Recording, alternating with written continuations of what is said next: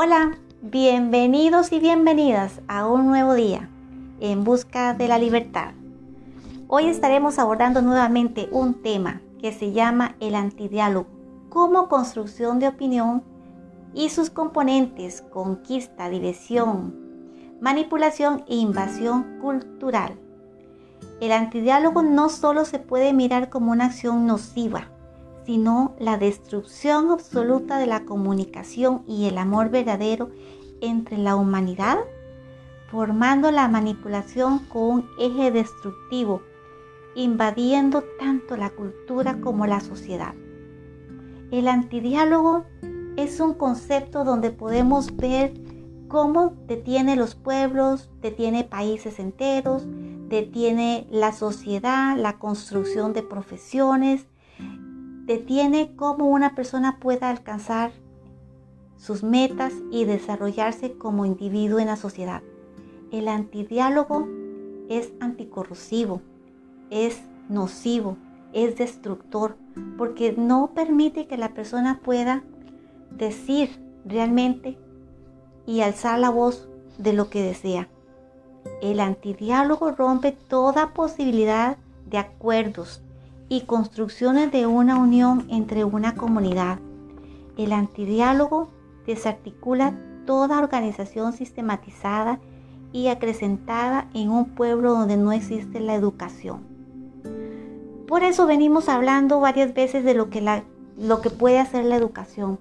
La educación es un eje importantísimo para que podamos vencer todas estas malas construcciones que se dan dentro de la sociedad como es el antidiálogo.